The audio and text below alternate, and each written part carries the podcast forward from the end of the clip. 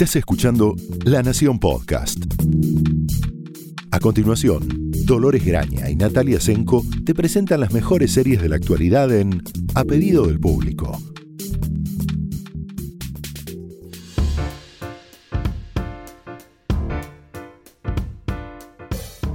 Hola, bienvenidos a la nueva temporada de A pedido del público quiero decirles que por fin estamos reunidas con Natalia Senko en el mismo lugar geográfico haciendo este podcast. Sí.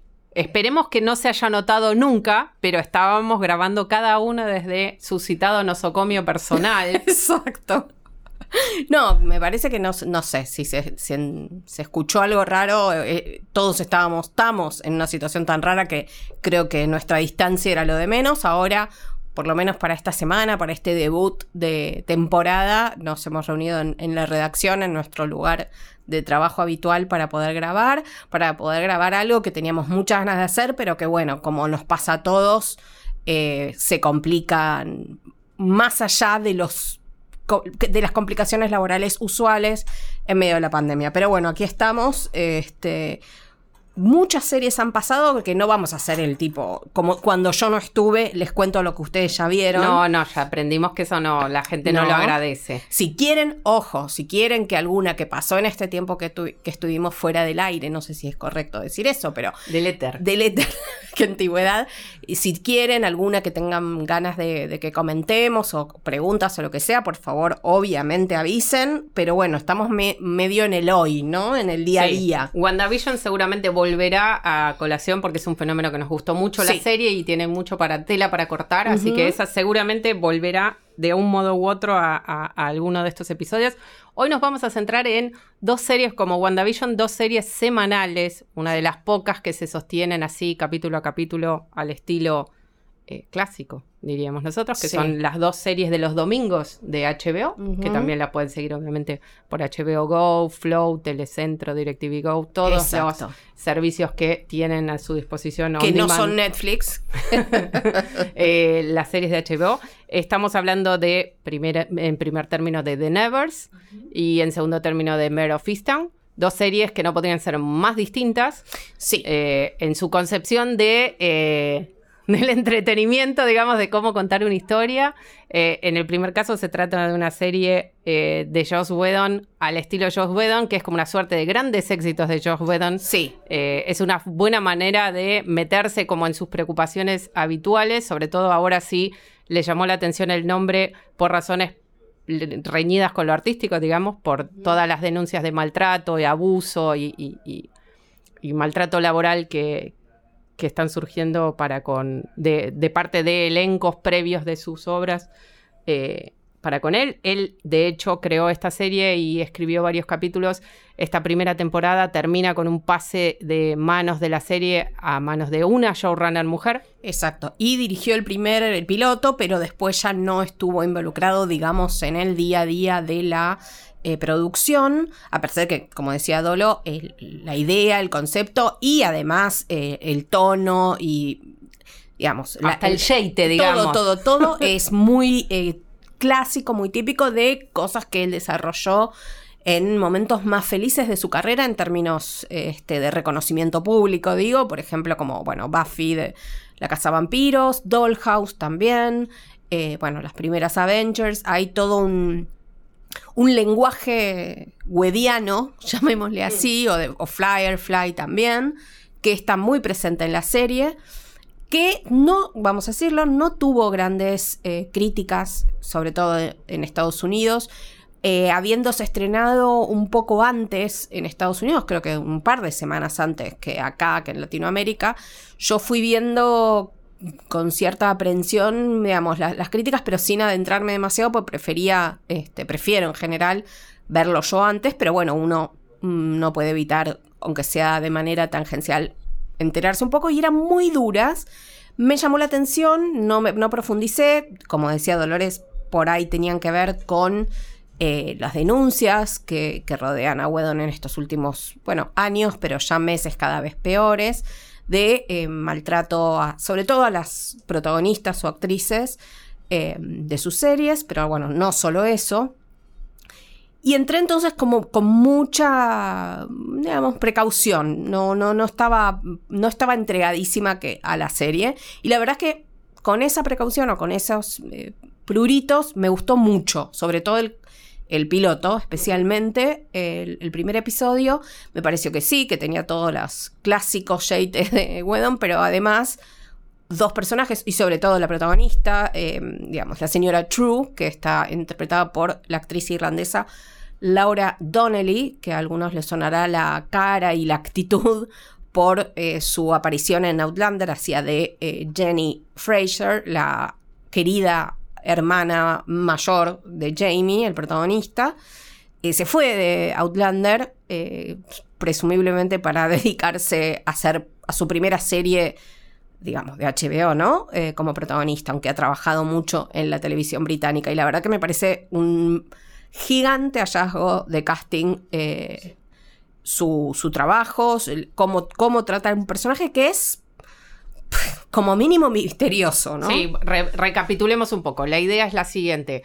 Eh, si bien como en todas las, las, las series de Wedon es como un rompercabezas para armar, podemos decir que al término del primer capítulo ya más o menos está planteada la historia. Es en, una beta muy steampunk, como está de moda hace unos años, una versión alternativa de la Inglaterra victoriana en la que ocurre un evento, un evento, digamos, no explicado, que nosotros al final del capítulo vemos como espectadores, pero que no recuerdan ninguno de los involucrados una suerte de, ¿qué digamos? Yo era como medio el pájaro de fuego, como un ovni, como una presencia, digamos, sobrenatural. Pero también, pero también con mucha de la imaginería steampunk, como vos decías, ¿no? Eh, casi como una máquina voladora, yo diría, que aparentemente, no, no, sabemos a esta altura de, la temporada qué es o qué era o quién la manejaba o cómo, eso. ¿De dónde proviene? ¿Del futuro, del pasado, de, otro, planeta? no lo sabemos, pero sí sabemos que emitía cierto...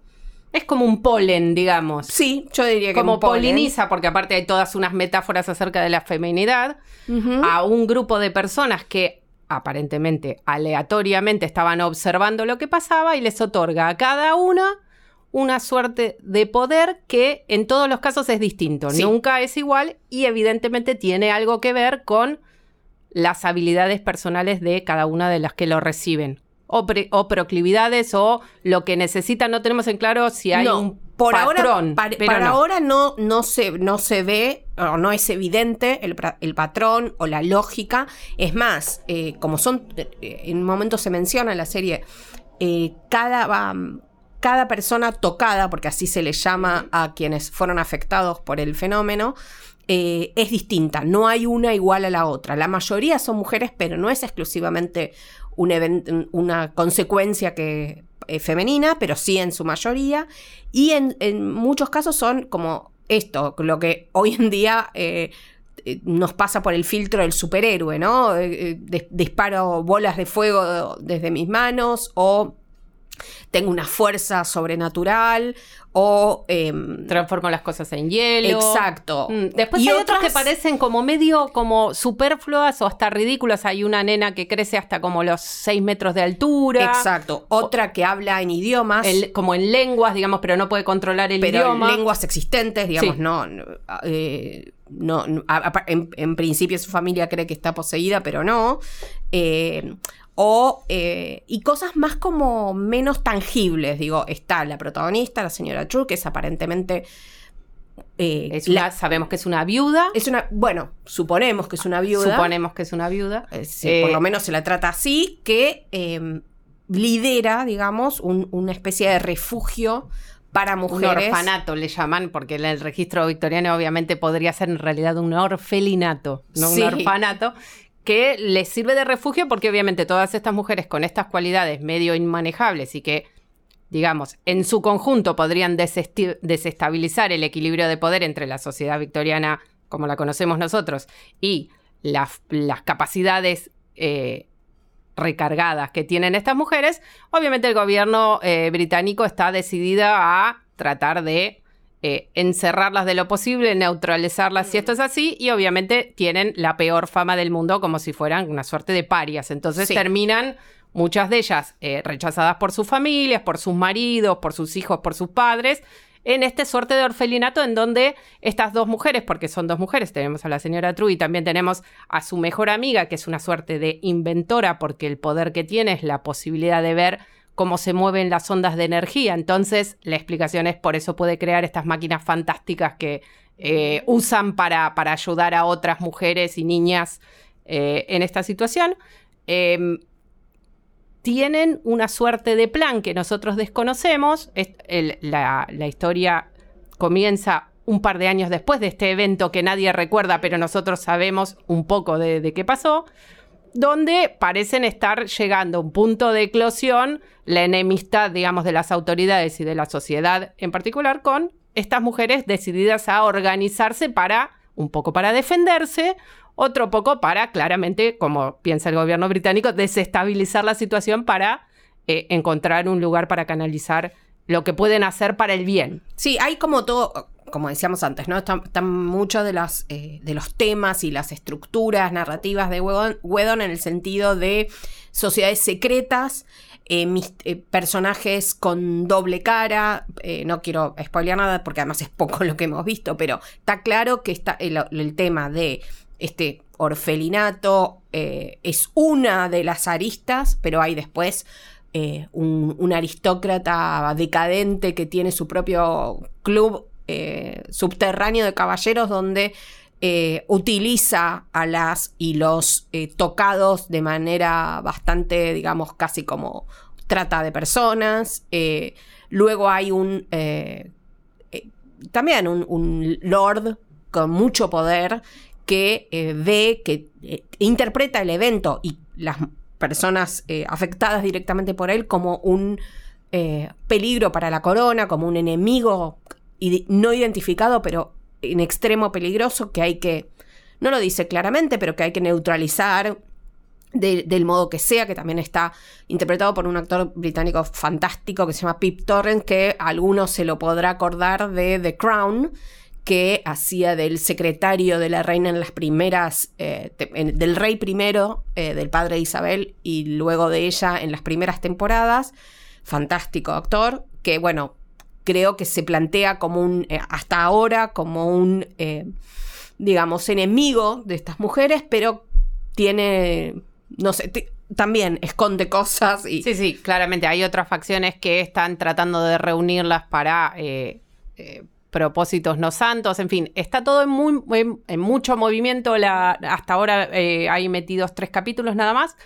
Eh, lo que tiene es esa habilidad de Wedon para, para crear eh, personajes femeninos fuertes y fascinantes con la suficiente, digamos, declarando lo suficiente como para que te atrape y ocultando lo suficiente como para que te mantenga frente a la pantalla. Las tramas son muy de aventura, más allá de algunas pizcas personales sobre las vidas de algunas de estas mujeres, de las dos protagonistas y de también su círculo íntimo y también posibles antagonistas, romances, demás. Está todo muy sugerido y planteado como para que dure varias temporadas.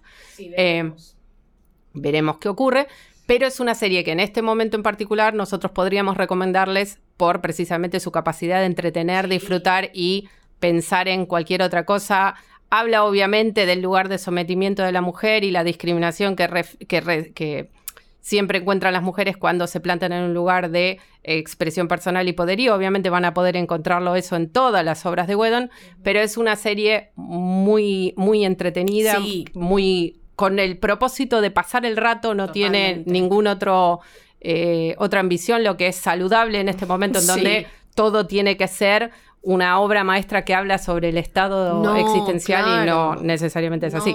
Lo que no podríamos decir de nuestra de la serie que le sigue en el lineup de HBO, que es eh, bastante difícil, digamos, no se las vamos a recomendar si ustedes están pasando un momento complejo. Es una serie muy buena, eh, muy lograda, con una eh, Mero me refiero, con una una más una actuación eh, deslumbrante, extraordinaria de Kate Winslet, una más.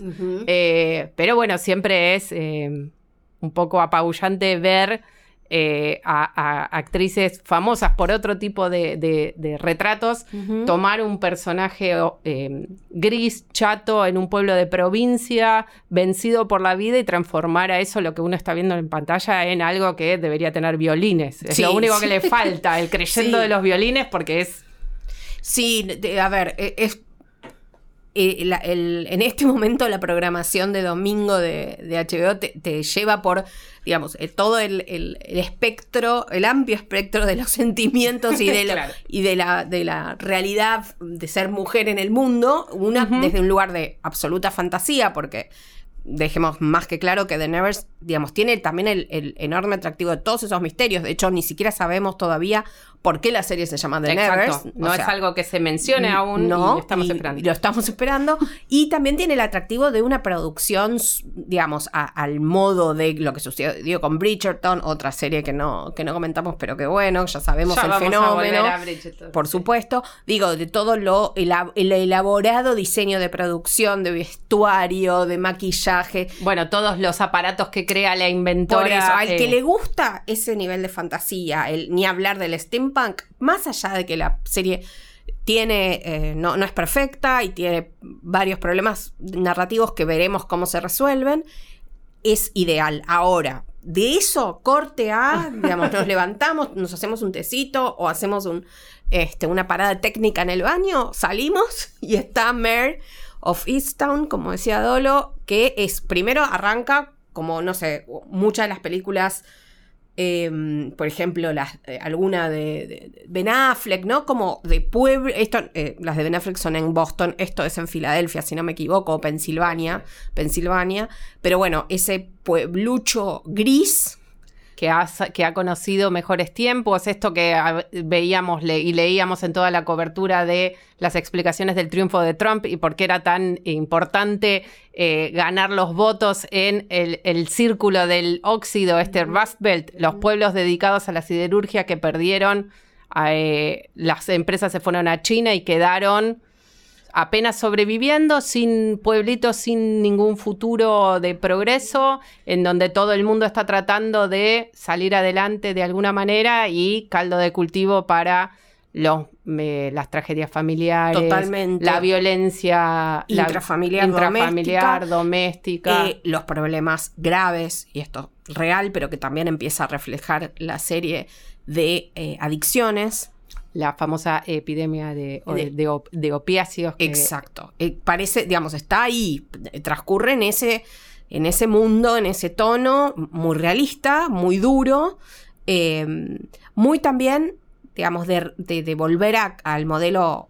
ya conocido, pero hiper eh, rendidor de eh, pueblo chico, infierno grande. Sí, y a la vez con un tono muy, hasta podríamos decir que es una suerte de western urbano, en donde eh, si bien son ciudades, son básicamente páramos. o sea, son cáscaras de lo que en algún momento fue próspero y esta Norteamérica profunda. la protagonista es una detective. el, pueblo obviamente se llama Easttown eh, y merece el nombre de la, de la detective. Eh, es, podemos decir, es claramente un policial, digamos, en el centro hay, un, hay un uno o más crímenes. Es un, drama familiar con eh, un, catalizador policial, digamos. Claro, pero lo que, lo que nos va a ocupar durante toda la, Es una miniserie, no es una serie, no se espera que continúe más allá de esta temporada y claramente estas grandes estrellas trabajan en televisión con un tiempo de llegada, digamos, y aparte un, retrato tan comprometido como este no, podemos esperarlo. No, no, esto, esto además, eh, no, no, tiene, tiene un nivel de también de realismo, digamos, sacando a Kate Winslet y a Guy Pearce, que hace un personaje de una especie de interés romántico de esta detective divorciada que se hace cargo de su hija adolescente, de su madre, interpretada por Jean Smart, que vamos a, hablar de esta actriz que ya tuvimos en, eh, Watchmen, y que está por lanzar eh, su propia comedia eh, como protagonista. Bueno, ya vamos a hablar de ella, pero que hace de la madre, en este caso de Kate Winslet, del personaje de Kate Winslet. Se hace cargo también de su nieto, hijo de su hijo mayor. alerta spoiler si no vieron el segundo episodio, que eh, en algún momento del pasado cercano se suicidó.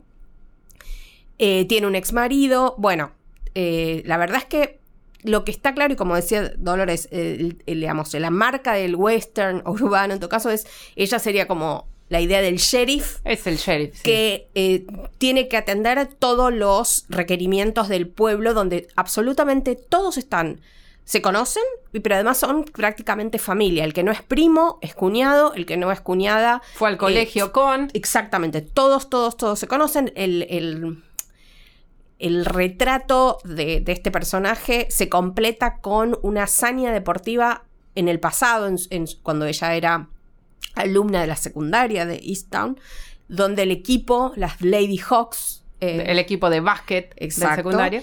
logró el, tri- el, el título eh, provincial, sería el Sí, título claro, del, el del estado, claro. Estadual. estadual con, no me hagas decir cualquier cosa, con eh, una un doble o un triple, no lo sé. No que lo- no hagamos que entendemos. No, Eh, un poco eh, En el último minuto En el último un- segundo. claro, el último segundo logra encestar un Ella, tiro ¿no? imposible, eh, Mare, y entonces desde, desde ese momento ella es como lo más parecida a lo que tiene una heroína el pueblo, por razones que a ella le parecen Ridículas, absurdas. sí. Pero sin embargo, todo el mundo le dice Lady Hawk, Lady Hawk, como si fuera, es casi como un superhéroe. Es lo más cercano a un superhéroe que tiene Sí, el pueblo. Y con una reserva también de como de moral, ¿no? De, de héroe moral también del pueblo, que empieza eso a resquebrajarse rápidamente cuando vemos que cuando eh, ocurre dos hechos policiales graves que involucran a... Podés decir que son.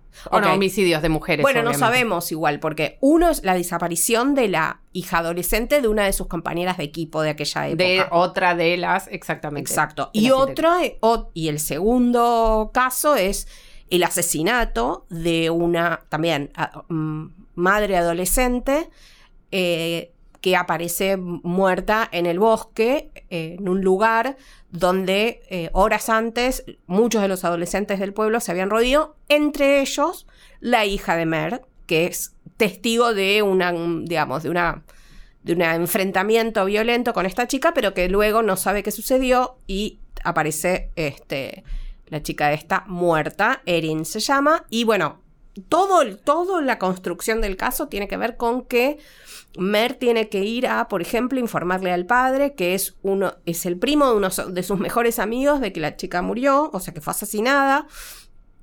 Otro que puede ser el padre de una de las instigadoras del crimen, la, pretende que ella lo ayude a que su hija no vaya presa porque lo- son amigos y los conoce. O sea, ha- hay todo un enredo de eh, nos debes algo, investigar, pero además cuando investigues necesitamos que no eh, te pongas en contra del pueblo. Claro, claro, que la resolución no solo que investigue y, te- y- y, digamos, eh, se haga justicia, sino que la justicia tiene que servir para mantener el status quo en el pueblo. Exacto, es como que ella les debe algo todo el tiempo. Y eh, con ese peso enorme sobre sus hombros, más sus conflictos familiares que son varios y muy complicados, avanza esta mujer que, bueno, no sé, sin, sin una, una actriz de la estatura de Kate Winslet, difícil verlo, sinceramente. Sobre todo porque hay mucho que no se ve, o sea, es, eh, trabaja, es como una palada de tierra por vez arriba del personaje que ya está doblegado por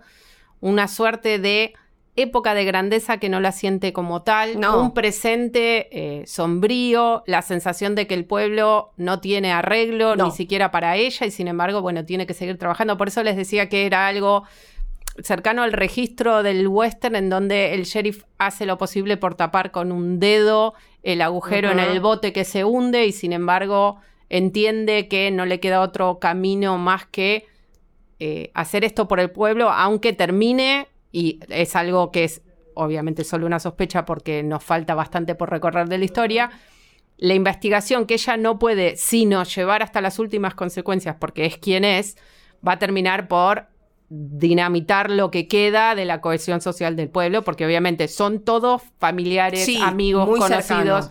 No va a venir alguien de afuera y va a ser responsable de todo y van a poder echarle la culpa a alguien de la vida horrible que tienen, que es lo que están pidiendo. Es en claro, algún como punto. para, para, digamos, para ubicar un poco, sin, sin que sea exactamente así, pero tiene muchas resonancias con Happy Valley, especial, la, la serie eh, inglesa, también policial, donde también una, una policía muy respetada del pueblo pierde a su hija por un tema de drogadicción y lo que eso significa, y tiene un nieto a su cargo y todo lo que eso significa para su vida y para su profesión. También ciertas resonancias con Broadchurch en el sentido de un crimen que puede haber ocurrido en el living de la casa de quien lo investiga, digo, en términos de, generación del crimen.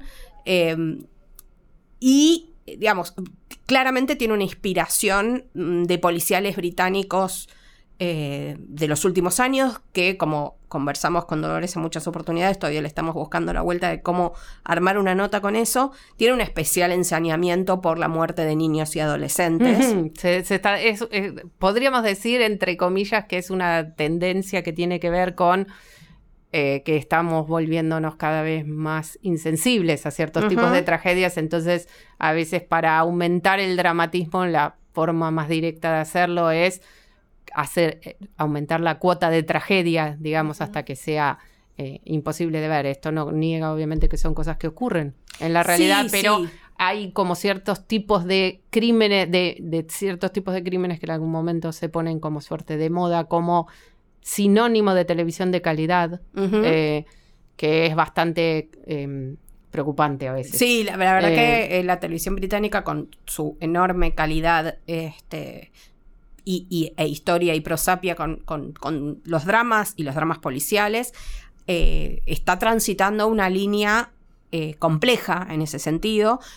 No quita que, por ejemplo, como yo decía, Broadchurch es una, para mí es uno de los mejores policiales de las últimas décadas, es, pero no quiere decir que una vez que empieza a repetirse de alguna manera la estructura, el modelo, el modo, un, ahí hay una línea que tiene que ver con lo que dice Dolores, con, buscar el impacto, con buscar este, sacudir al espectador, con, por otro lado, con unas, unas que sucede en Mare of Easttown también, con una asordinada eh, mm, digamos, eh, forma del relato. Digo, no hay, no, acá no hay grandes discursos, no hay llanto eh, desatado, no hay, no hay, no hay tragedia griega en ese sentido muy, eh, muy a lo inglés, justamente, muy contenido, pero bueno, está.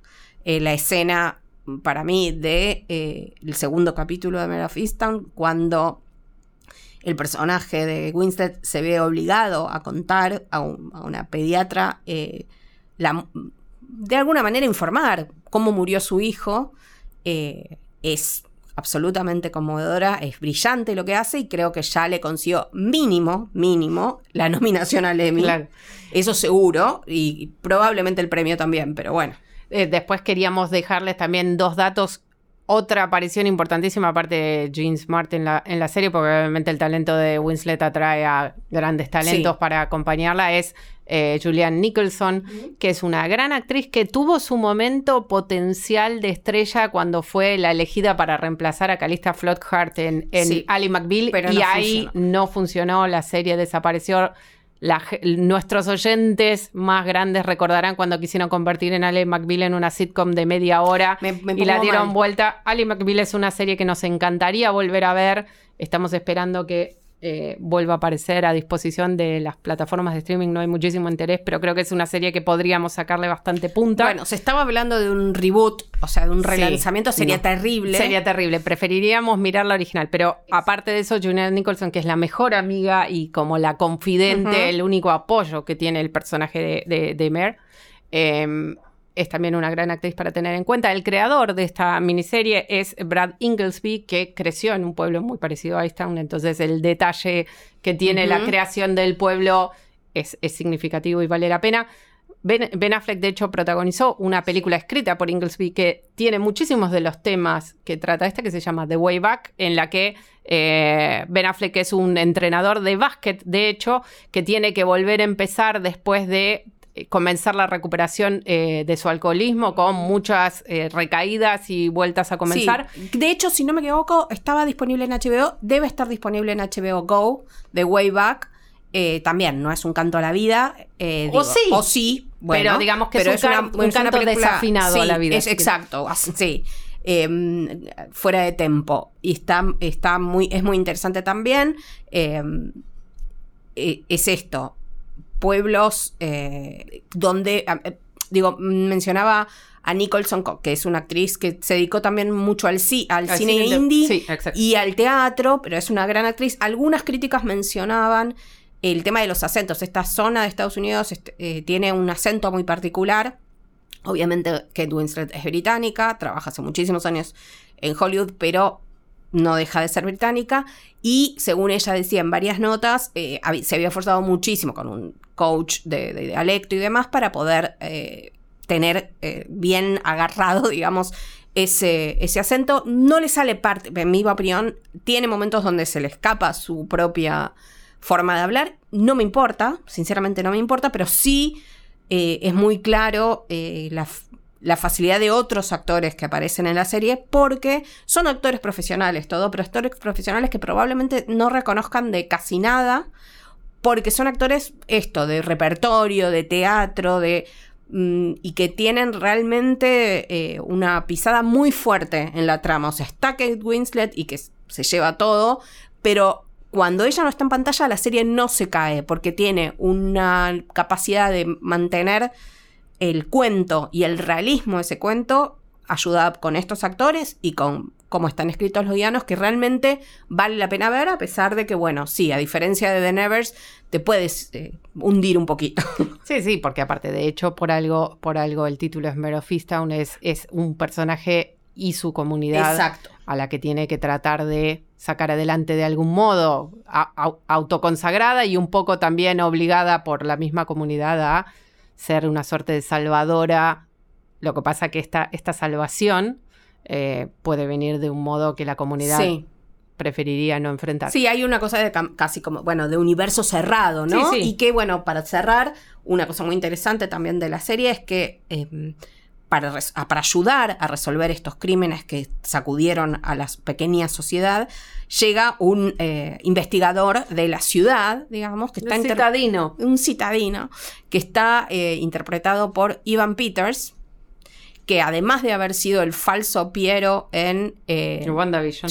WandaVision, que es todo un tema, es una figurita repetida de los American Horror Story de Ryan Murphy y que siempre ha interpretado en esa serie, en esa antología, eh, personajes, digamos, fuera de la norma o eh, muchas veces violentos, muchas veces, digamos, más espeluznantes que, otra cosa. Y aquí parece ser el, representante de la normalidad, del sentido común y de el... Eh, el, gobierno federal. Yo te voy a defender el western, el, sí, sí. la analogía del western a la muerte. Es un poco eso y un poco también eso, el que el, forastero que llega de afuera y que ve, no conoce los códigos, pero al mismo tiempo tiene, porque no los conoce, la capacidad de ser un poco más objetivo sobre lo que está sucediendo ahí y de distanciarse de un modo que Mer es absolutamente incapaz de hacer. Y en esa, en esa duplicidad y en esa,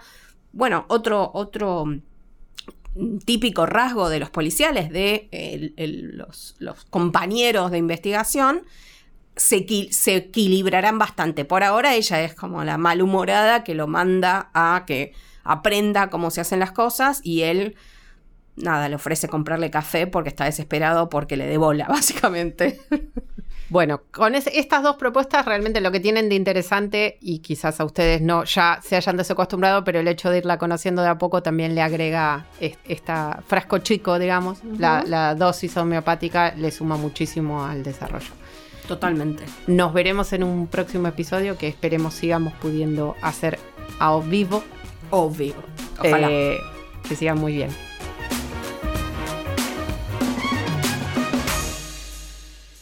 Esto fue A Pedido del Público, un podcast exclusivo de La Nación. Escucha todos los programas de La Nación Podcast en www.lanacion.com.ar. Suscríbete para no perderte ningún episodio. Estamos en Spotify, Apple Podcast, Google Podcast y en tu reproductor de podcast favorito. Seguí escuchando La Nación Podcast.